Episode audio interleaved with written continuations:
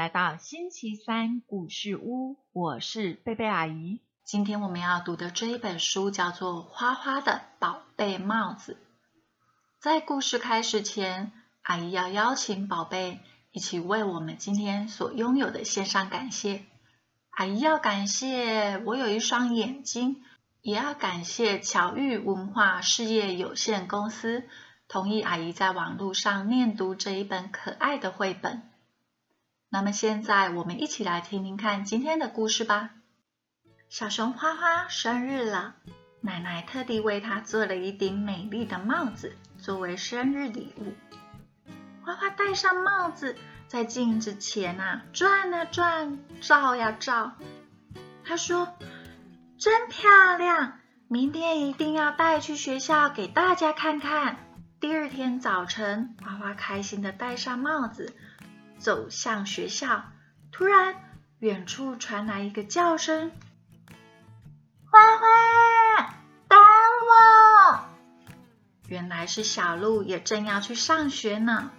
走着走着，小鹿问花花：“你的帽子真好看，借我戴一下好不好？”“不行，这是奶奶特地为我做的。”我怕你的鹿角会戳破它。哼，哪会这样？你不想借就说一声嘛。小鹿就这么生气的走了。过了不久，花花又遇见了小猴。小猴伸出手来，想要拿花花的帽子。他说：“咦，你这顶帽子哪里来的？真漂亮，借给我戴戴啊！”不行。这是我的新礼物，哎，花花的话都还没来得及说完，小猴已经等不及的骂了。他说：“小气鬼，不理你了。”然后小猴也转身离开了。花花心里很矛盾，想叫住小猴，但他又不想要借出帽子，不知道该怎么办。这时候，小狐狸出现啦，他问花花说。怎么啦？愁眉苦脸的。花花将刚刚发生过的事情都告诉了小狐狸。到了学校，同学们看到花花的帽子，纷纷发出赞叹的声音，说：“颜色真好看，嗯，样式好特别哦。”花花听了，虽然觉得很高兴，可是他看到了小鹿和小猴，依然不理睬他。心里非常的难受耶。美术课的时间到了，朱老师教大家用纸粘土捏出花呀、树啊、房子等等的。小鹿也捏了一座花钟，十分的美丽，大家都围过去欣赏。小狐狸走进来说：“哎，小鹿，你做的真好，我可以拿起来看一下吗？”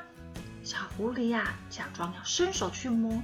这时候，小鹿却紧张的说：“啊，不行不行不行，我做了好久，万一弄坏就糟了。”哦，好吧，那我靠近看就好喽。嘿嘿，那你现在知道花花担心帽子会被弄坏的心情了吗？过了不久，钟声响起，当当当当当当。当当，下课喽！朱老师宣布下课，大家就赶紧站起身来，冲出教室外面，跑向操场。耶！我总算抢到了荡秋千，嘿嘿，哦，好开心哦！小猴啊，兴奋的大叫着。但这时候，小狐狸却走过去说。小猴，先让我玩一下嘛，好不好？我不要，我好不容易才抢到的耶，我要先玩。